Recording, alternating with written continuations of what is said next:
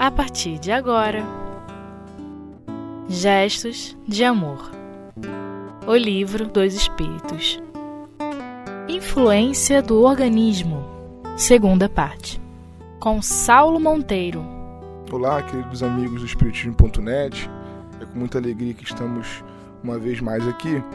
E nesse momento particularmente debruçados sobre o Livro dos Espíritos que nos auxilia o entendimento lá no capítulo 7 do Retorno à Vida Corporal, onde Kardec intitulou esse item que está sendo desenvolvido já, a influência do organismo.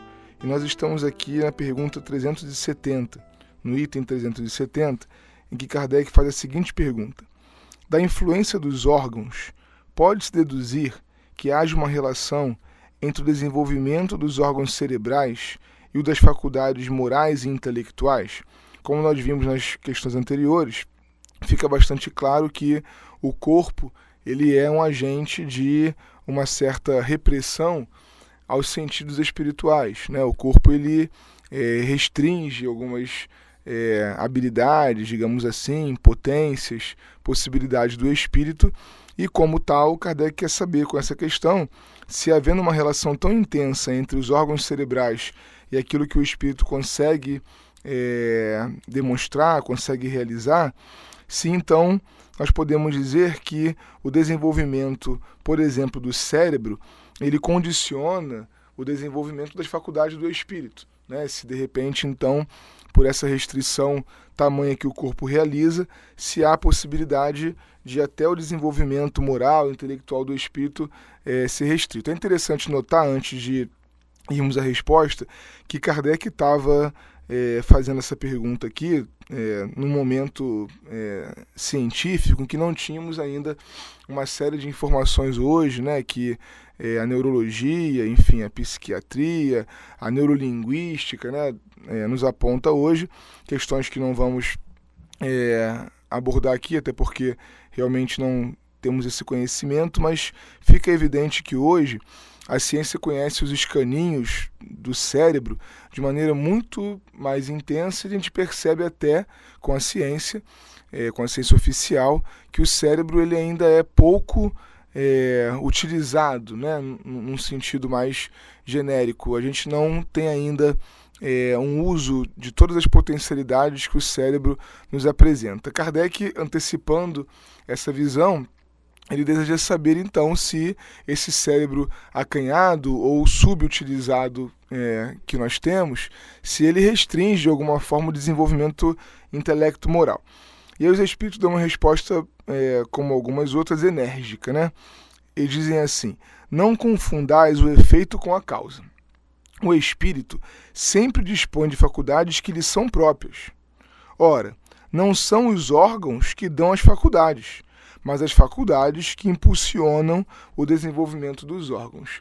Para que a gente possa construir, mesmo que aos poucos, a ideia de que o espírito ele tem vida anterior e posterior ao corpo. Aliás, é ele que tem vida, né? E ele vitaliza, ele é, é, possibilita é, a, a, expressão da vida através do corpo quando ele está encarnado. Mas ele é independente é, às vezes por vício de linguagem, às vezes por falta de entendimento, nós falamos, né, usamos expressões como, por exemplo, é, porque o meu é espírito, é, que vão denotando, né, seja por ignorância nossa, seja realmente é, pela expressão só, que nós não temos uma consciência perfeita da nossa individualidade, melhor, da nossa natureza, né, da nossa natureza espiritual, é, consciência do fato de que nós estamos vestindo esse corpo. Vestimos outros já, vestiremos muitos mais, mas que temos uma vida anterior e posterior a ele. Então, como que, é, entendendo o espírito como algo que antecede a matéria, nós podemos acreditar que o cérebro físico é que dá o desenvolvimento do espírito. Os espíritos é, esclarecem aqui, é exatamente o contrário. Se o espírito que está encarnado é, conhece mais, é, é, tem potências para além é, daquelas que a média apresenta, mesmo com o cérebro igual a de todos os outros, ele vai utilizar determinadas ferramentas que ainda não são utilizadas pelo vulgo. É, nós podemos exemplificar é, é, com os gênios. É, muitas pesquisas são feitas nesse sentido, e é interessante que nunca nada na ciência demonstrou, de modo nem mesmo que empírico, que haja alguma diferença na constituição cerebral de um gênio. Inclusive, nós líamos sobre isso uma reportagem há pouco tempo, acerca de um estudo que se fez é, em torno do Stephen Hawking, aquele físico, né, é, bastante presente inclusive na mídia, nos é, é, debates científicos, é um grande gênio, né, alguém que, que tem uma potencialidade é, enorme no campo da ciência e que inclusive é um exemplo de perseverança também, porque ele tem uma série de debilidades físicas e ele inventa é, é, ferramentas para que ele possa se expressar bem, apesar das dificuldades motoras que ele tem. E o, os cientistas estudaram então durante um tempo o cérebro dele para tentar avaliar que diferenças né, fisiológicas, enfim, genéticas, ou pelo menos nas sinapses dos neurônios, ele apresentava para que ele pudesse denotar uma inteligência tão grande. E não acharam nada. É, é, a conclusão, pelo menos parcial, é que o cérebro dele é igual ao meu, é igual ao seu. E achar é, que, do ponto de vista material, nós vamos encontrar essas diferenças é jogar fora a teoria espírita. Então, qual é a teoria espírita? Somos espíritos imortais. Fomos criados é, de modo independente da matéria. Não somos matéria. Espírito é uma coisa que nós não sabemos muito bem o que seja, mas que apesar de ser uma criação de Deus, não é uma criação de natureza material. Entendemos com a doutrina que há Deus, espírito e matéria no universo. Tudo que é espírito não é matéria e não é Deus. E assim nós podemos aplicar a ideia de matéria e a ideia de Deus também. Então, nós que somos espíritos e que vivemos é, independente anteriormente à matéria, temos potencialidades que são expressadas no corpo físico ou que esse corpo físico, no mundo de expiações e provas, não tem condições ainda de expressar. A gente compreende com a ideia de evolução espírita que em outros mundos mais desenvolvidos, mais evoluídos, se preferirmos, nós teremos condições, por exemplo, de transporte, de comunicação, que já não são mais tão densas, que já não são mais tão dependentes, por exemplo, é, de equipamentos. Né? Então, hoje nós precisamos de veículos para nos transportarmos. Mas, por exemplo, a descrição dos habitantes de Júpiter, que há na revista Espírita de Kardec, apesar de estarem encarnados, eles conseguem já se movimentar é, numa velocidade, como diz Bernard Palissy, semelhante à do pensamento. Porque o espírito se transporta na velocidade do pensamento. Num mundo em que a matéria é pouco densa e os espíritos estão menos restritos pelo corpo físico, que não é tão grosseiro como o nosso, conseguem se transportar quase que na velocidade que o desencarnado é, é, também o faz. Então, é, nós crescemos enquanto espíritos e vamos habitando corpos é, mais rarefeitos, até que não precisemos mais habitar corpos. Porque, pelo que entendemos com a doutrina espírita, chegará um dia em que a nossa condição espiritual vai prescindir das habilidades que desenvolvemos ainda quando estamos encarnados e não precisaremos mais reencarnar. Continuaremos nós em alguma coisa de perispírito, porque, como ensina o livro dos Espíritos, o espírito puro ele é como se não tivesse perispírito. Nunca entendemos que ele não tenha é, completamente, até porque ele precisa realizar uma missão ou outra, e como no caso de Jesus, algo de perispírito, portanto de matéria, sobra, deve sobrar junto dele. Mas é, a condição espiritual da perfeição, ela prescinde de matéria. Nós estamos num trabalho para prescindir de matéria. A evolução é isso, não precisaremos mais de matéria. Então, como pode, né, na pergunta de Kardec, como poderíamos entender que a matéria seja necessária para o desenvolvimento do é, é, cérebro, digamos assim, espiritual, né, das faculdades da inteligência espiritual. Não é assim que nós compreendemos. Compreendemos que o espírito, ao se desenvolver, ao passar por provas, ele cria habilidades em si, das quais ele acaba impregnando o corpo. A gente vai precisar fazer o intervalo, mas retomamos desse ponto para que entendamos então qual o papel da encarnação, porque pode ter ficado parecendo que o espírito nada apreende quando está encarnado, já que ele é o efeito é, desculpa, ele é a causa e o que ele faz no corpo são o efeito dele que é a causa. A gente retoma daí.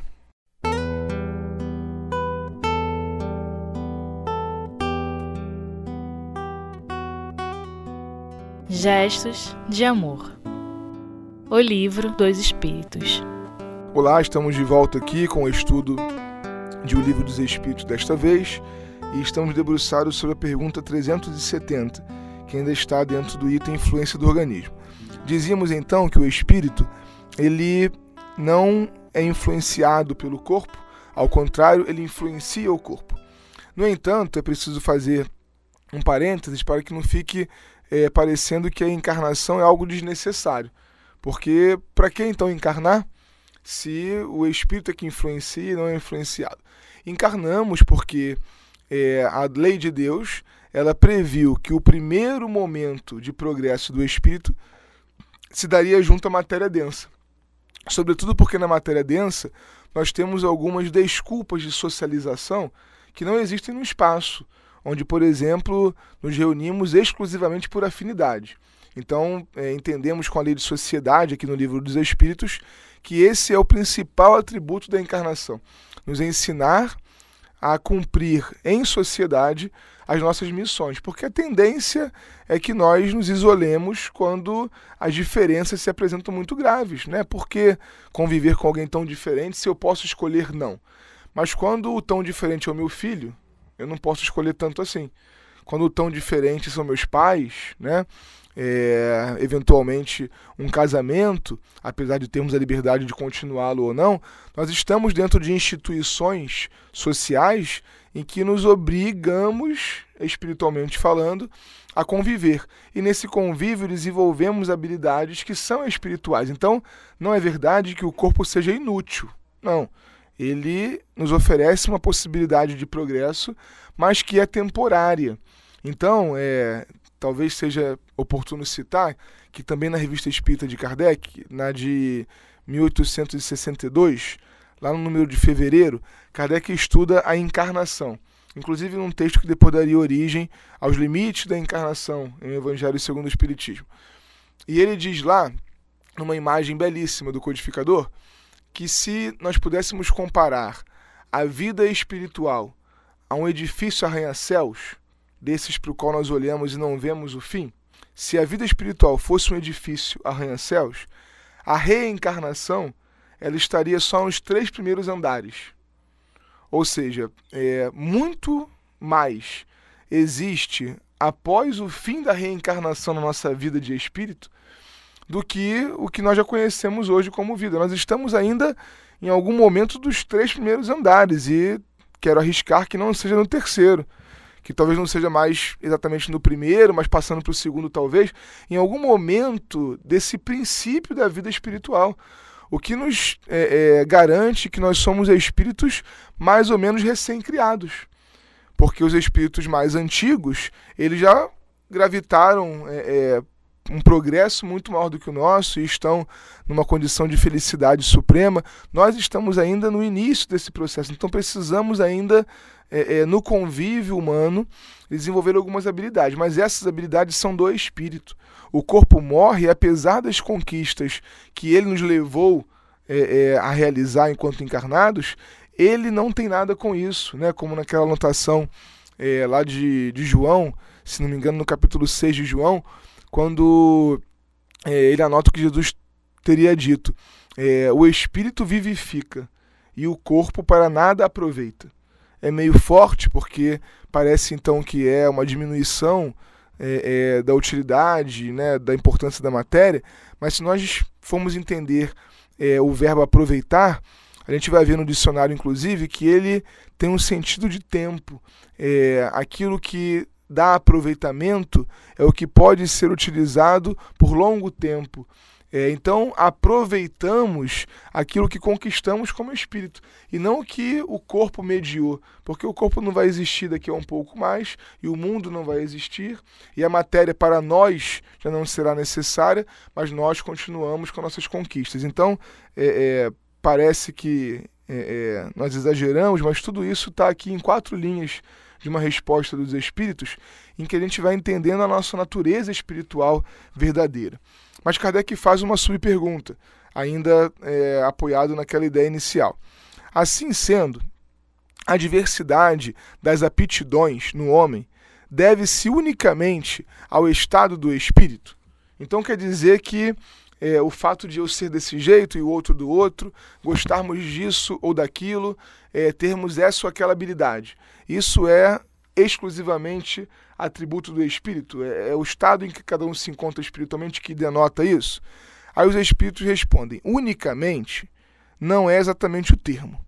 Aí está o princípio, nas qualidades do espírito, que pode ser mais ou menos adiantado. Porém, é preciso levar em conta a influência da matéria que entrava, mais ou menos, o exercício de suas faculdades. Então, está claro, né, na primeira metade da resposta, que sim, que o diferencial é a condição espiritual em que cada um se encontra.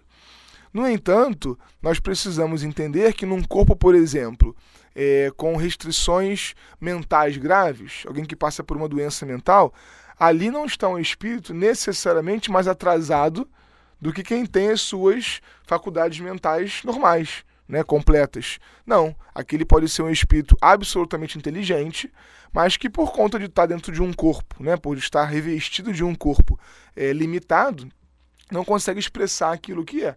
Mas poderíamos dizer, apoiados nessa resposta, que duas criaturas que tenham a mesma condição física, a mesma condição mental, elas só se diferenciam pelo espírito que são né? E a gente não pode mais dizer pelo espírito que tem, porque elas não são corpos que um espírito, mas são espíritos que têm corpos é, é, momentâneos. Então, as habilidades, as aptidões, o gosto que cada um é, é desenvolveu tem uma relação direta com a história espiritual de cada um de nós. O que é belíssimo, porque entendemos também com a doutrina espírita que a perfeição, a evolução, o progresso não são é, é, características, não são aspectos da lei que diminuam a individualidade, que diminuam é, a particularidade de cada um. Né? Nós não vamos ser todos iguaizinhos porque chegamos à perfeição.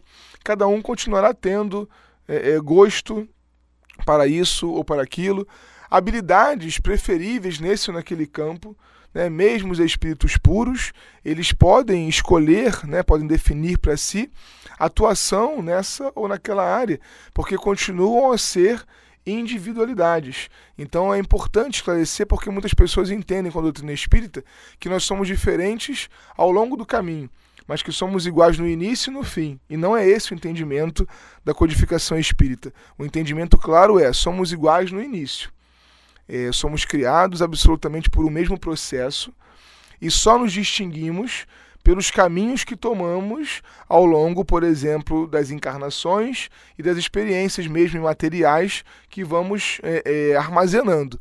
Mas uma vez que nos diferenciamos, nunca mais voltamos ao ponto inicial de é, é igualdade, vê bem, de igualdade é, de é, proceder né, de igualdade de origem. Vamos continuar tendo mesmos direitos e deveres e, enquanto justos, enquanto é, absolutamente alinhados com a lei de Deus, o nosso comportamento ético ele será semelhante. Não haverá uma disparidade tão grande, por exemplo, em termos do tratamento que damos ao próximo, em termos do cumprimento dos deveres. Não é uma diferença que se mantém a ponto de um ser preguiçoso e outro trabalhador, porque todos entenderam a necessidade da lei de Deus e para ser espírito puro não dá para ser preguiçoso, né? Desde já é alguma coisa que a gente pode ir trabalhando, como outros vários vícios aí que ainda encontramos em nós.